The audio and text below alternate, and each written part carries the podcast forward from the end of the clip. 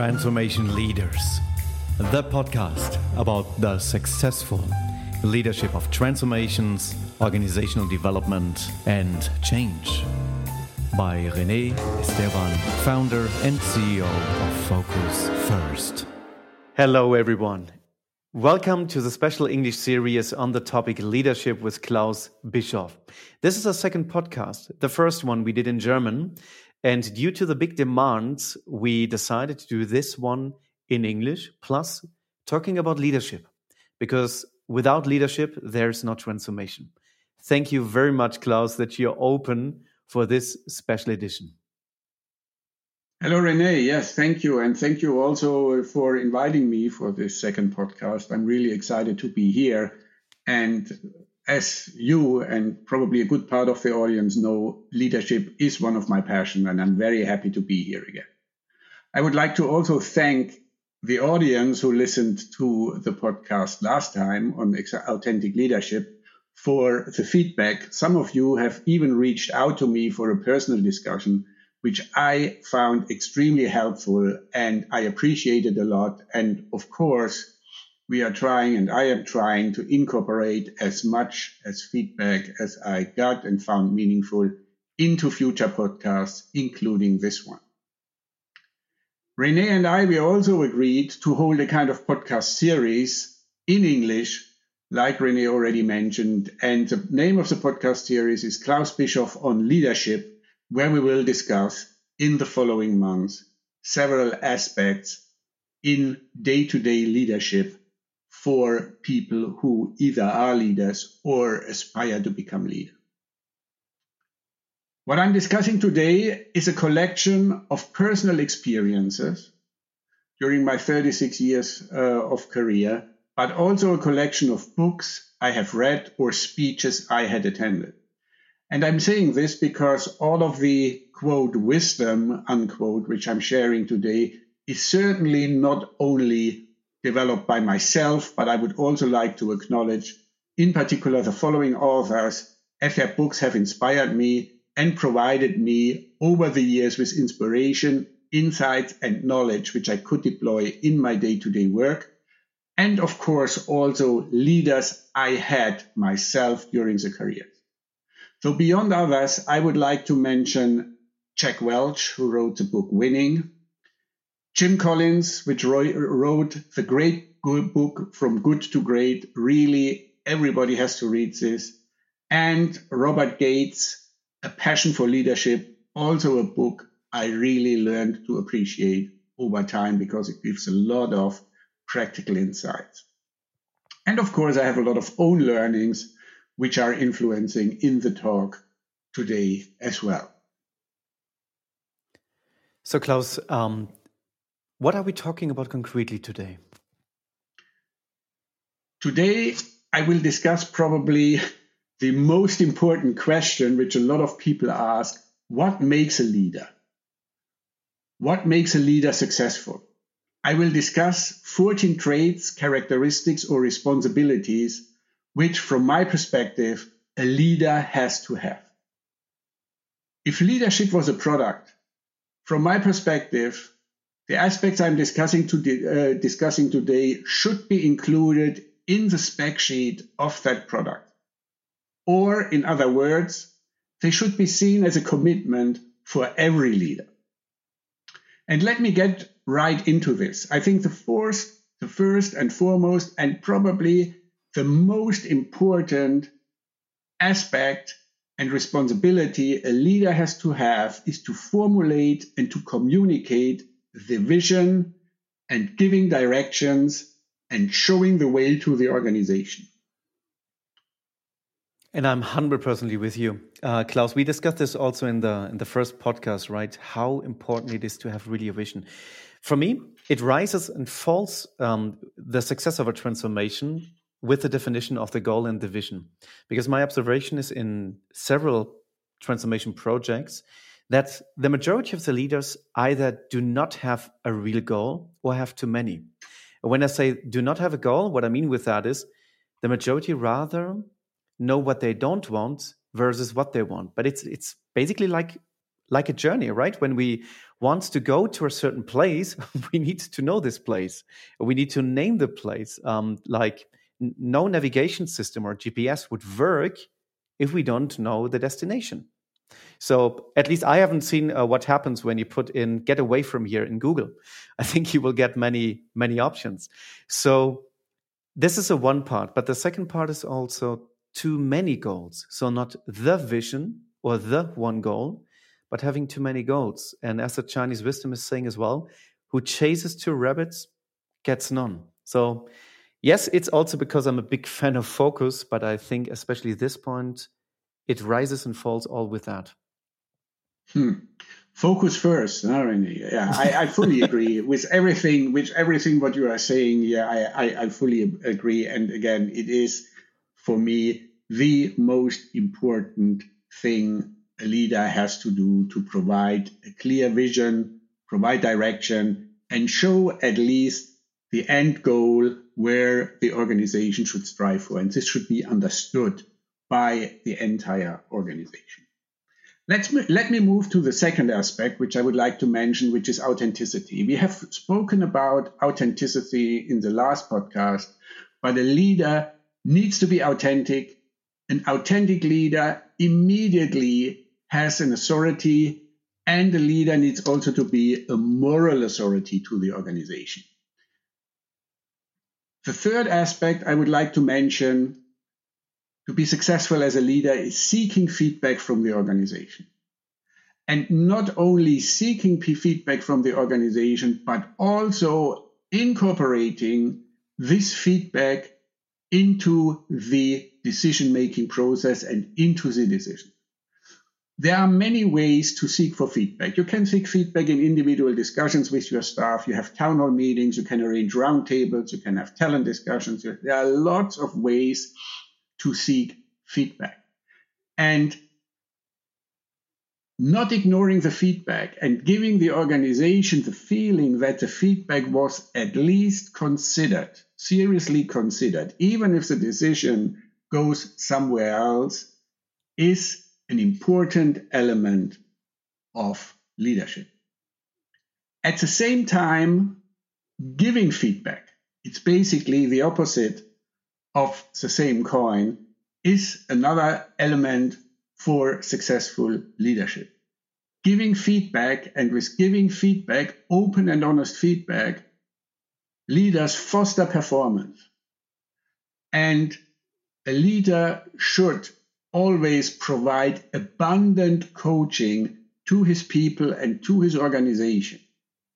It will be recognized and it will contribute to develop better professionals and with better professionals also better performance. Aspect number five I would like to mention is transparency. A leader is transparent. And the transparency means that uh, decisions are explained. And in particular, the reasons for difficult decisions should be explained. So if you are a leader, if you have to make a tough decision, please do not shy away for your organization or only send uh, a communication and say starting tomorrow we're doing a restructuring. Or no stand in front of the organization bring the people together and explain your decision. It will even if people are against it at the end enhance understanding and with this also buy-in A leader empowers. A leader empowers and delegates responsibility. Empowerment means trust. Empowerment means appreciation. In practice, this means a leader should try to reduce micromanagement.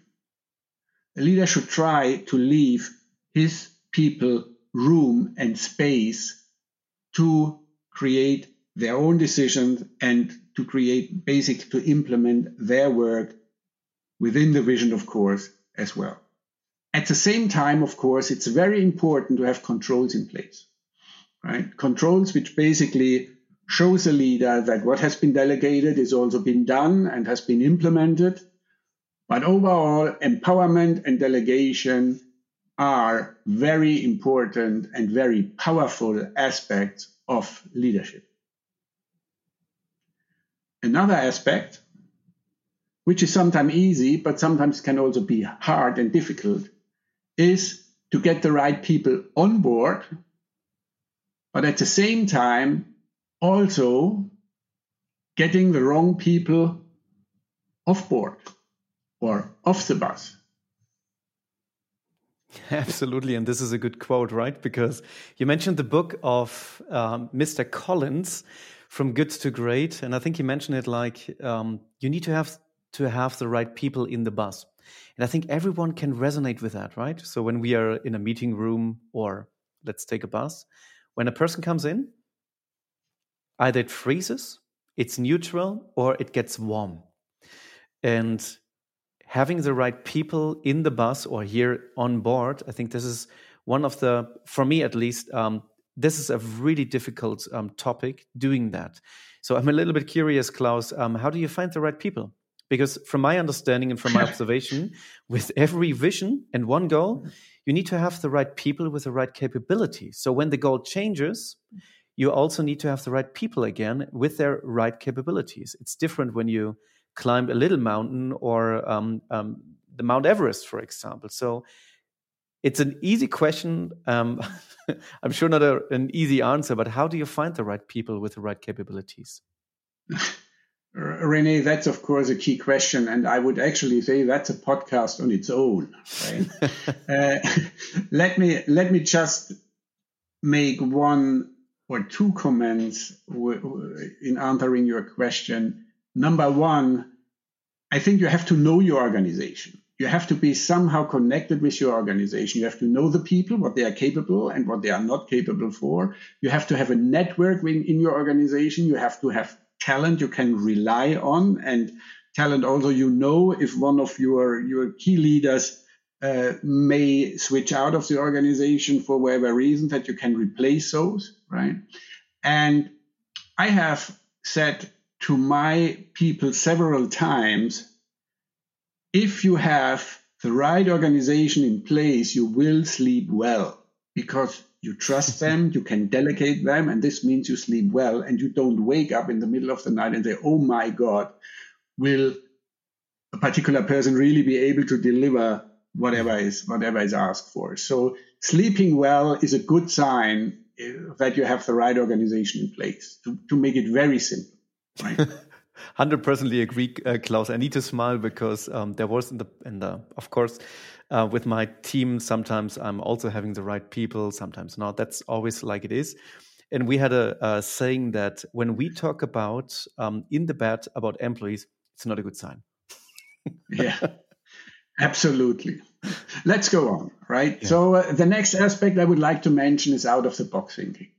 A leader thinks out of the box, challenges status quo, looks for new ways in doing things, sometimes even crazy ways in doing them, consider those seriously, and also discusses with the organization, or at least with part of the organization, the team, the leadership team. Out of the box thinking is important If you always do what you always did, you will always get what you always got, right? So you need to think out of the box.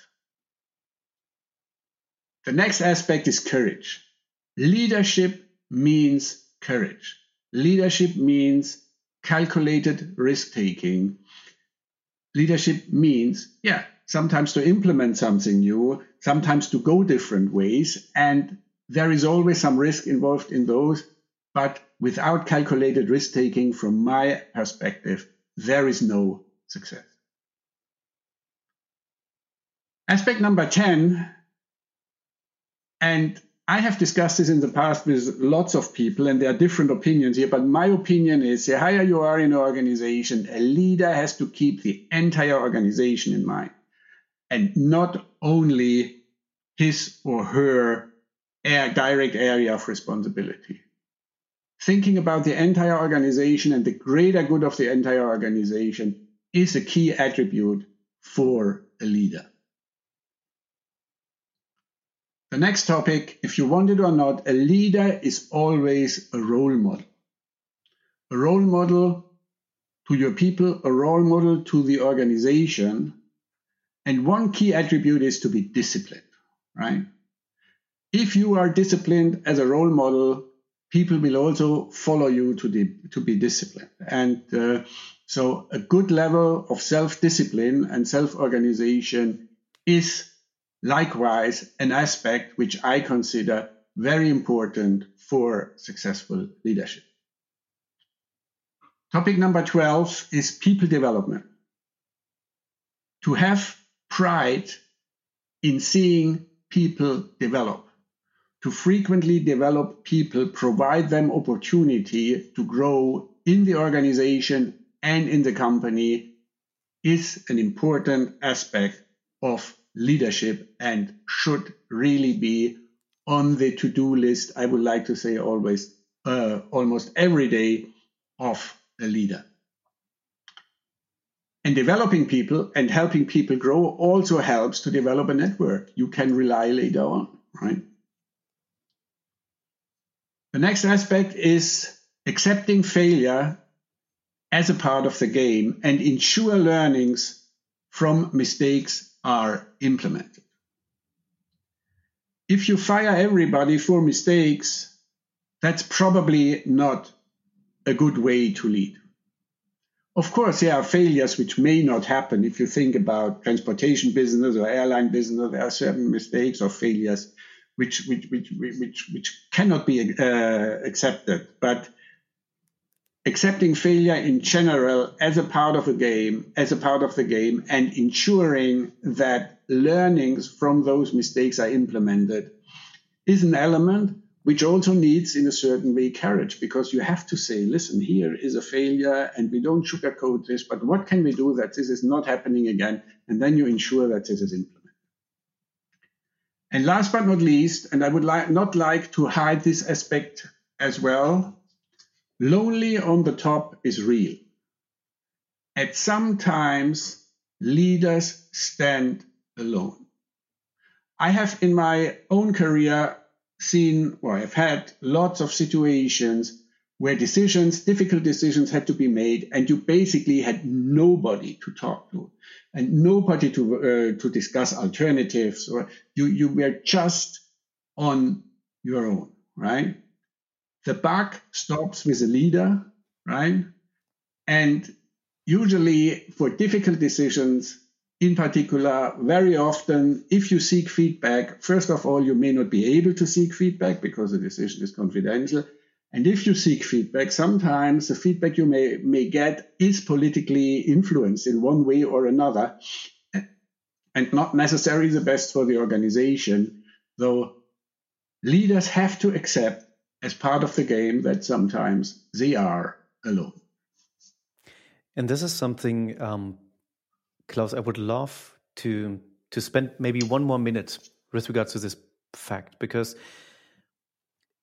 my observation in in the projects um, when we are working with the leaders um, is exactly the same. And the interesting thing is what I'm at least observing. There is the feeling of um, this just happens to me and, and that's not true, right? As you just said, lonely on the top is real. So you were a leader, you were um, executive vice president. So you needed to make decisions which are often also not popular or which needed to be confidential to a certain point in time. But how did you deal with that? So how did you find a way to deal with the situation to be lonely at times? Well, I think you need a certain level of self confidence, but at the same time, self reflection to, to come to the right decision.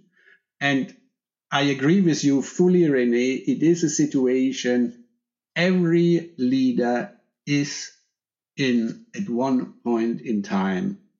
No discussion. And this is not only CEO or president or vice president level. This happens on literally all leadership levels that you are confronted with situations where decisions have to be taken, where things have to be done. And you feel there is nobody to talk to. And then uh, it is your value system and uh, your goals and, uh, yeah, your, your self confidence, which helps you going. Mm-hmm. Okay, Rene, I'm coming to the end. Uh, I would like to say I've laid out these 14 aspects of leadership, which, from my perspective, apply to all types of leaders no matter what the leadership style of the person is, whether it's authoritarian or participative, whether the person is introvert or extrovert, you name it, those elements, from my perspective, are key elements to make a leader, to make a successful leader. And as always, to you and the audience, of course, feedback is welcome. I would very much like to hear from you. Please write in your comments or reach out to me directly. I'm really happy to get this feedback. Back to you, Rene. Thank you really much, Klaus. And thank you very much for your openness as well. And as you already mentioned, the next podcast will be in December. So just a couple of weeks and we will discuss leadership and transformations. So when you have questions for Klaus, or is, if there's any topic you would like to discuss, or you would like to see as one of the podcast um, episodes in the in the future, please leave your comments um, in the LinkedIn section, send an email, reach out to us directly. We are really happy to receive your feedback because this is a podcast for you and also for us because everyone is learning. Klaus, thank you really much. Thank you, Rene. Very happy to be back on your podcast, and uh, I'm looking forward to the next one. Thank you so much. More about leading transformations you can find at focus-first.com.